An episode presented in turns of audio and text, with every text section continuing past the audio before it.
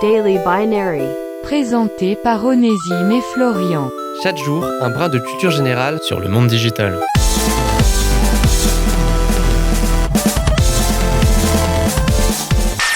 Parfois, dans Daily Binary, on aime vous surprendre, vous étonner, vous changer votre perception d'un sujet. Et aujourd'hui, on va faire les trois en même temps. Et oui, parce que aujourd'hui, on va revenir sur une sacrée claque que s'est pris le milieu des hackers, mais aussi de l'informatique en général.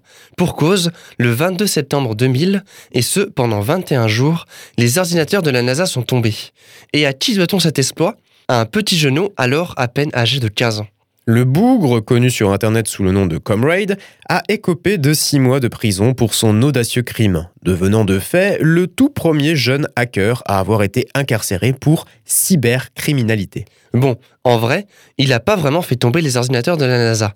C'est plutôt la NASA qui l'a faite d'elle-même, puisque le petit galopin avait réussi à télécharger des logiciels leur appartenant, qui valaient au total tout de même plus d'1,7 million de dollars. Donc forcément, pour limiter les risques, mieux valait tout éteindre. Un coup de génie, un brin maléfique tout de même, qui aurait tout de même coûté plus de 41 000 dollars à la NASA, aussi bien pour déterminer l'origine du hack que remplacer le matériel touché. D'ailleurs, pour conclure cet épisode sur une note bien plus dramatique, il se trouve que le même hacker s'était vu inculpé dans une autre affaire de hack quelques années plus tard.